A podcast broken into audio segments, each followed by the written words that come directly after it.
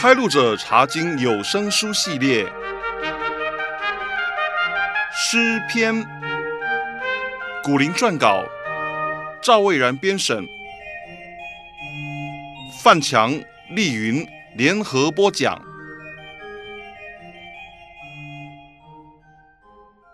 亲爱的弟兄姐妹，平安！我是范强，我是丽云，弟兄姐妹好。这次我们要开始。选读诗篇里的第二卷，诗篇里的第二卷是从四十二到七十二篇，对吗？对的，我们选的第一篇是四十四篇。现在请丽云念一下它的标题注解。诗篇四十四篇的标题注解写着：“可拉后裔的训诲诗，交与灵长。”我们以前已经解释过。训诲诗是什么意思？它是指有教训性质的诗篇，教导人要正直良善。至于可拉的后裔里的可拉，是立位支派的人。当以色列人离开埃及，在旷野漂流的时候，可拉曾经带头反对摩西和亚伦，因此被神惩罚和消灭了。不过他的后裔。继续在圣殿中心服侍，而且担任乐师和歌唱的职务。交与灵长，就是交给诗班长，收集在他的诗歌集里面，对吧？对。在开始查考这篇诗之前，让我们先来介绍一下这篇诗的历史背景。它是神的子民在遇见困难的时候，向神献上的一首求告诗。读完这篇诗，会觉得诗人对神有许多的称赞，但是同时也有许多的哀怨，而且对自己当时的处境感到非常无助。诗人的心情好复杂啊！神的子民当时到底遭遇了什么大患难，使得他们有这么激烈的情绪反应呢？一般圣经学者都认为，当时发生的事情。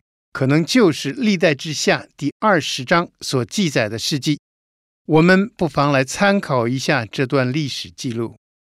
丽云，请你根据现代中文译本念《历代志下》二十章十到十二节。现代中文译本的《历代志下》二十章十到十二节写着说：“现在亚扪人、摩押人和以东人来攻打我们。从前我们的祖先。”从埃及出来的时候，你不准他们进入那些人境内，所以我们的祖先绕道经过，没有消灭他们。现在他们竟这样报复我们，他们要从你赐给我们的土地上把我们赶出去。你是我们的上帝，求你惩罚他们，因为我们没有力量对抗来攻打我们的大军。我们不知道该怎么办，只有仰望你。谢谢。根据这段经文的上下文，知道这是南国犹大的约沙法王到圣殿去向神发出的祷告。从他的祷告，我们知道当时有亚门、摩亚和以东这三个国家的联军来攻打犹大国，这三个国家正好包围着犹大国。而且来势汹汹，约沙法王知道自己根本不是他们的对手，但是约沙法王没有到处去乱求救，而是到耶和华的面前去呼求。约沙法王当时除了自己去向神祷告之外，他还做了些什么呢？也请你根据现代中文译本读《历代志下》二十章三到五节。现代中文译本的《历代志下》二十章三到五节，约沙法很害怕，祈求上主引导，然后下令全国禁食。人民从犹大各城涌到耶路撒冷，祈求上主的带领。他们和耶路撒冷居民聚集在圣殿的新院子里，约沙法王站在他们面前。耶路撒冷是犹大国的京城，也是圣殿的所在地。我们看到约沙法王带领全国人民一起到神的面前去进食祷告。神有没有垂听他们的祷告呢？有，在历代志下二十章十四到十七节写着：“神的灵降在利未人亚哈细的身上，透过他告诉约沙法王和犹大国的人，不要怕来侵犯的大军，因为神会为他们赢得胜利。他们只需要守住战阵，看神怎样把敌军打败。”他们听完亚哈西传达神的信息之后，有什么反应呢？答案在历代志下二十章十八和十九节。丽云，请你读一下。现代中文译本的历代志下二十章十八和十九节。于是约沙法王屈身，俯伏在地上，所有的民众也跟他一起俯伏敬拜上主。利未支族的歌辖和可拉族人站起来，大声欢呼，颂赞上主以色列的上帝。这里说到，约沙法王和民众全都俯伏敬拜神，立位族的人还站起来颂赞神，其中就有可拉的后代。圣经学者认为，可拉的后代当时歌颂神的内容很可能。就是我们这次要查考的诗篇四十四篇。嗯，知道了这篇诗的历史背景之后，我们就能够体会诗人的心情了。我们可以把诗篇四十四篇分成几段来查考。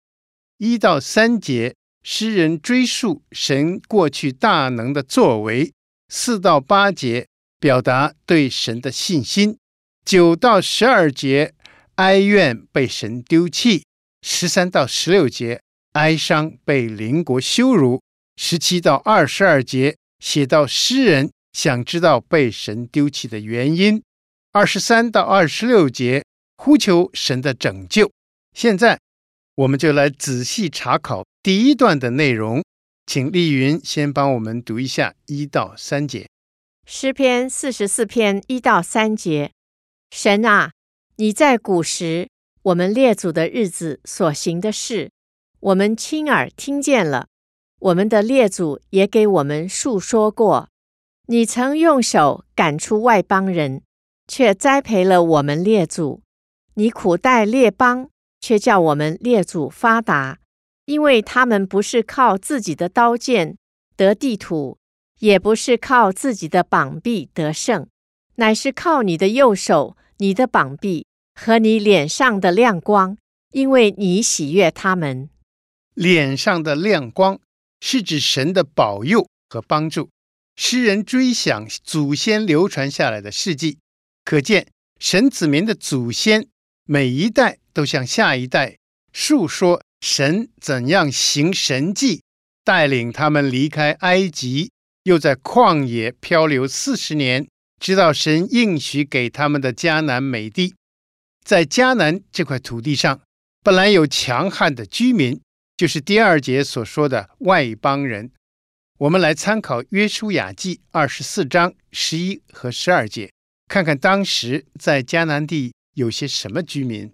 约书亚记二十四章十一和十二节，耶和华对以色列人说：“你们过了约旦河，到了耶利哥。”耶利哥人、亚摩利人、比利洗人、迦南人、赫人、格加撒人、希未人、耶布斯人都与你们争战，我把他们交在你们手里。我打发黄蜂飞在你们前面，将亚摩利人的二王从你们面前撵出，并不是用你的刀，也不是用你的弓。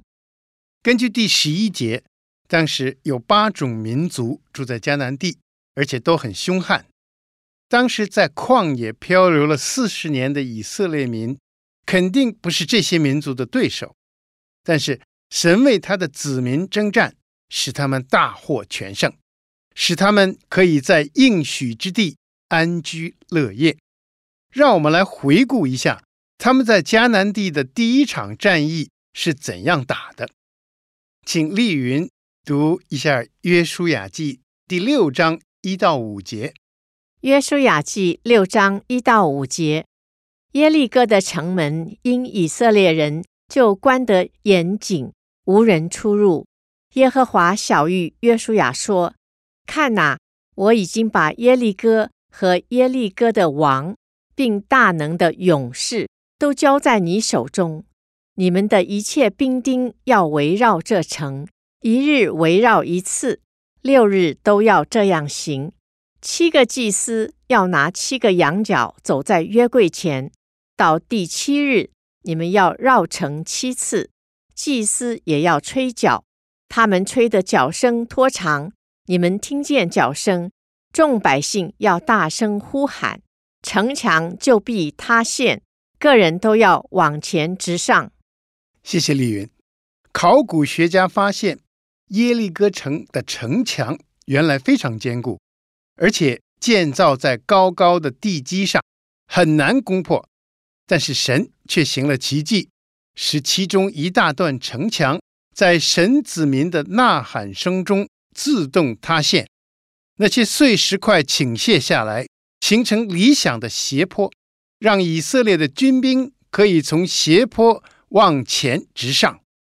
神吩咐以色列人攻下耶利哥城的战术，真是史无前例的。对，诗人追想神过去曾经那么奇妙的帮助他们的祖先战胜，他一方面称谢赞美神，另一方面也很羡慕，觉得神实在是很喜爱他们的祖先，所以他在第三节最后那里写着说。因为你喜悦他们，范强，诗人追溯祖先的事迹，是期望神也照样恩待他们，对吗？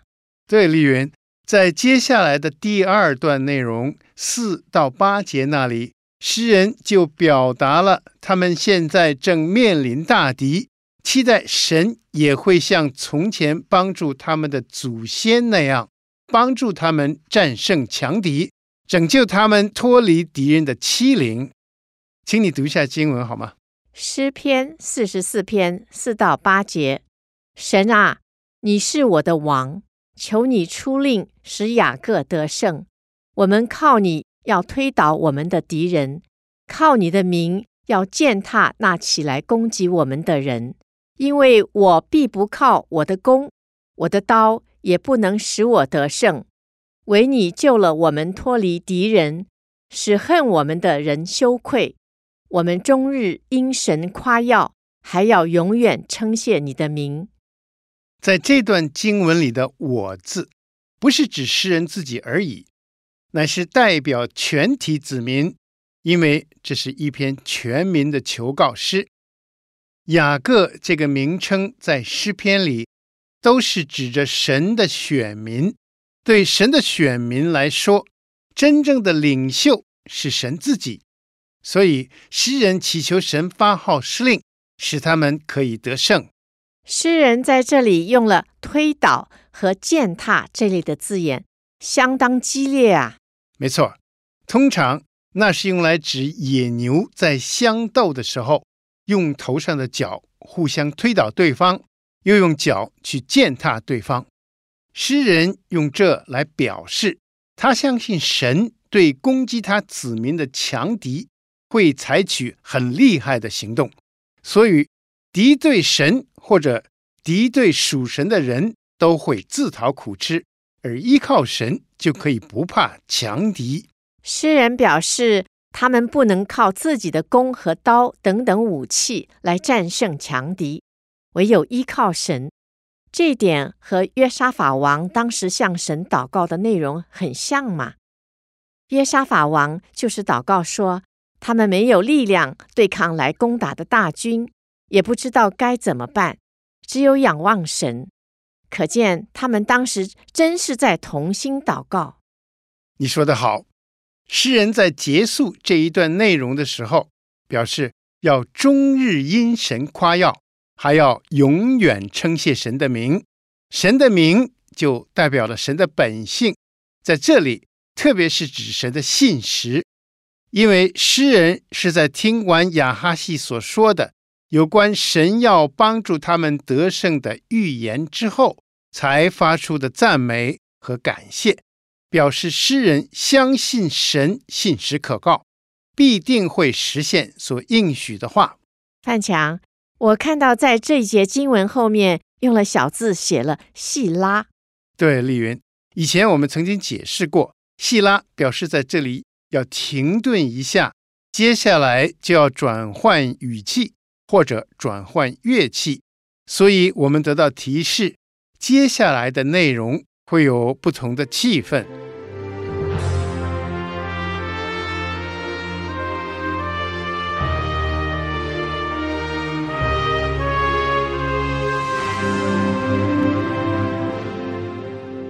现在我们接着来查考诗篇四十四篇九到十二节这一段经文，诗人哀怨他们被神丢弃。嗯，这的确是和上一段内容的气氛很不搭配。上一段是对神充满信心的赞美和感谢，色调非常的明亮。这会儿已经暗淡下来，觉得被神丢弃了。诗人的表现。看起来好像很矛盾，其实相当真实。想想看，我们也是常常在知道神应许的那一刻，兴奋地歌颂赞美神；但是在神还没有实现他的应许之前，我们又因为担心害怕而把眼光放回自己的困境，就开始有负面的想法了。现在我们来查考诗人当时心里。有些什么负面的想法？丽云，请你读一下九到十二节。诗篇四十四篇九到十二节。但如今你丢弃了我们，使我们受辱，不和我们的军兵同去。你使我们向敌人转身退后，那恨我们的人任意抢夺。你使我们当作快要被吃的羊，把我们分散在列邦中。你卖了你的子民，也不赚利，所得的价值，并不加添你的资财。谢谢。这段内容显示，在诗人的脑海里有两幅很凄凉的画面。九和十节是其中一幅。诗人看到神，就好像是一位弃而不顾军兵的大将军，任凭他的军兵吃败仗。又被敌人追杀掳掠，十一和十二节是另外一幅画面。诗人看到神，就好像是一位不爱惜羊的牧人。这两幅画面都错怪神了呀！对，第十一节里的快要被吃的羊，是指不能用来剪毛的羊，已经没有价值了，只等着被人拉去宰来吃。而且还被牧人赶散到各地去，流离失所，自生自灭。第十二节形容着牧人把其余的羊也卖了，但是却赚不到钱。范强，根据前面介绍的历史背景，当诗人做这篇诗的时候，他们只是正被敌人的大军围攻而已，根本就还没有到这么凄惨的地步嘛。是的，丽云。不过，等我们从旧约的历史书读了南北两国最后的结局，就会非常惊讶的发现，沈子民后来凄惨的情况，竟然和诗人在这里所描写吻合的不得了。我明白了，你是指北国以色列和南国犹大分别亡国的时候，都被强敌掳掠杀害。许多人民都被放逐到别国去当俘虏。没错，甚至到了犹太人回归耶路撒冷之后，仍然继续受辱。据说主后七十年，当罗马的提多将军攻陷耶路撒冷的时候，曾经俘虏了许多犹太人，要把他们当作奴隶卖掉，却没有人要买，完全像诗人所形容的，赚不到钱。我知道神的子民后来国破家亡、被掳被杀，全是因为他们没有遵守神的诫命，拜偶像，不专心倚靠耶和华，所以是他们该得的惩罚，对吧？对，可是神的子民却归罪于神，责怪神不爱他们。这和诗篇四十四篇诗人那种埋怨神的心情是非常吻合的。这么说来，诗人不是在为他们当时的境况发怨言，而是在代表后来的子民预先发怨言喽。我们是可以从这个角度来看诗篇四十四篇里的这段话。我们也可以说，神早就已经预料到神的子民将来会有这种结局。他们也会在等不及神的拯救之前就发出怨言，所以神先透过这篇诗的作者表达出来了。嗯，等将来事情真的发生的时候，就能够证明耶和华是无所不知的真神，也是掌管历史的主宰。接下来，在诗篇四十四篇十三到十六节那里，诗人哀伤被邻国羞辱。请丽云读一下经文，诗篇四十四篇十三到十六节：你使我们受邻国的羞辱，被四围的人嗤笑讥刺；你使我们在列邦中做了笑谈，使众民向我们摇头。我的凌辱终日在我面前，我脸上的羞愧将我遮蔽，都因那辱骂毁谤人的声音。又因仇敌和报仇人的缘故，诗人哀叹说：“神丢弃他们的结果，不但让他们尝到失败的滋味，还让他们在列邦中被敌人嘲笑。”诗人描写说：“敌人一天到晚辱骂毁谤他们，使他们忘不了自己所受的羞辱。”这跟上一段内容一样，诗人作这诗的时候。其实并没有经历过这么受辱的情形，神也是透过诗人预言了神的子民将来会有的遭遇，对吗？对，后来的历史发展果然是这样。我们可以参考后来实际经历了苦难的诗人，他们所写的诗篇。丽云，请你读一下诗篇一百三十七篇一到四节。诗篇一百三十七篇。一到四节，我们曾在巴比伦的河边坐下，一追想锡安就哭了。我们把琴挂在那里的柳树上，因为在那里掳掠我们的，要我们唱歌；抢夺我们的，要我们作乐，说：“给我们唱一首西安歌吧。”我们怎能在外邦唱耶和华的歌呢？巴比伦的河边。就是被掳到巴比伦的那些犹大国的人，他们聚集的地方。诗篇一百三十七篇的诗人回忆说，他们在那里被敌人戏耍，要他们唱歌作乐，他们感到伤心，也感到受辱，所以他们把琴挂在柳树上，根本就无心唱，也不肯唱。请丽云也读第七节。诗篇一百三十七篇七节：耶路撒冷遭难的日子，以东人说拆毁，拆毁，直拆到根基。耶和华啊，求你纪念这仇。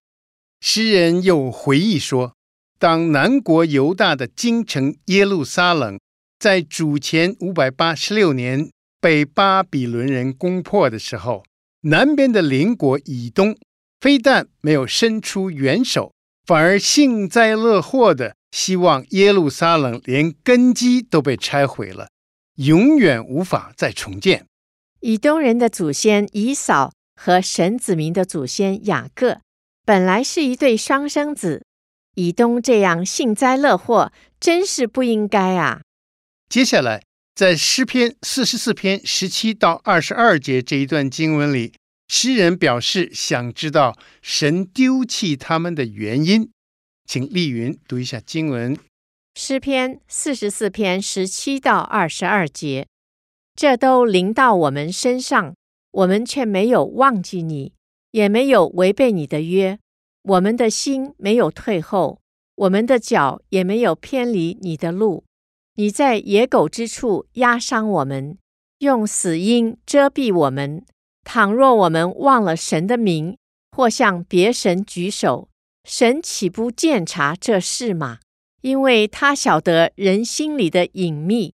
我们为你的缘故，终日被杀，人看我们如将宰的羊。神的子民都知道，如果他们偏离神的吩咐，就会受到神的管教和惩罚。诗人在这里表示说，他们没有违背跟神之间所立的约，并没有偏离神的路，所以不明白为什么会受苦。在第十九节。诗人形容他们的城市，因为被弃绝而变得荒凉，成为野狗追逐的地方。死荫遮蔽，就是指在死亡的边缘。在二十和二十一节，诗人还表示他们并没有去拜别的神明，所以也不应该受罚。在二十二节最后那里，诗人哀叹他们被神处罚。卑微的像将宰的羊，随时可能被杀。保罗曾经在罗马书引用过这里的话，来形容信徒为主的缘故受逼迫，就像将宰的羊。请丽云读一下罗马书八章三十六和三十七节。罗马书八章三十六和三十七节，如经上所记，我们为你的缘故，终日被杀。人看我们如将宰的羊，然而靠着爱我们的主，在这一切的事上已经得胜有余了。保罗所写的经上所记，就是指着诗篇四十四篇二十二节。不过，保罗并没有被所受的苦难和逼迫打倒。紧接着，在罗马书八章三十八和三十九节那里，他就强调说，无论什么。都不能够使信徒与神的大爱隔绝。范强，诗篇四十四篇十七到二十二节这段经文，是不是也有预言的性质呢？是的，丽云。神的子民后来暂时被神丢弃，神任凭仇敌去侵犯他们，使他们的确像将宰的羊。我们从旧约的先知书知道，神的目的。是要透过外邦强国去管教悖逆的子民，期待他们在受苦之后会回转向神。神真是用心良苦啊！在诗篇四十四篇的最后一段经文里面，诗人呼求神拯救他们。丽云，请你读一下二十三到二十六节。诗篇四十四篇二十三到二十六节，主啊。求你睡醒，为何紧睡呢？求你兴起，不要永远丢弃我们。你为何掩面，不顾我们所遭的苦难和所受的欺压？我们的性命伏于尘土，我们的肚腹紧贴地面。求你起来帮助我们，凭你的慈爱救赎我们。谢谢。诗人用神睡了来比喻。神还没有伸出援手拯救他们，所以祈求神快点醒过来帮助他们。伏于尘土和杜甫紧贴地面，都是用来描写他们接近死亡的样子。诗人最后说的“凭你的慈爱救赎我们”这句话，在现代中文译本被翻译成“因为你有永恒的爱，求你拯救我们”。诗人相信神有永恒的爱，所以就算他们得罪了神，他也敢呼求神拯救。丽云，查考完诗篇四十四篇，你有什么感想呢？我在想，当我们遭遇患难的时候，我们的确常常像当年神的子民那样，不但会埋怨神，也会错怪神。当神还没有照他的应许伸出援手之前，我们也会认为神睡着了呢。是的，诗人大卫所写的诗篇一百二十一篇，可以为我们的疑问提供答案。请你单单念第四节。诗篇一百二十一篇四节：保护以色列的，也不打盹，也不睡觉。神不打盹，不睡觉。神不但无所不知，他也无所不在，随时随地。都在保护着我们。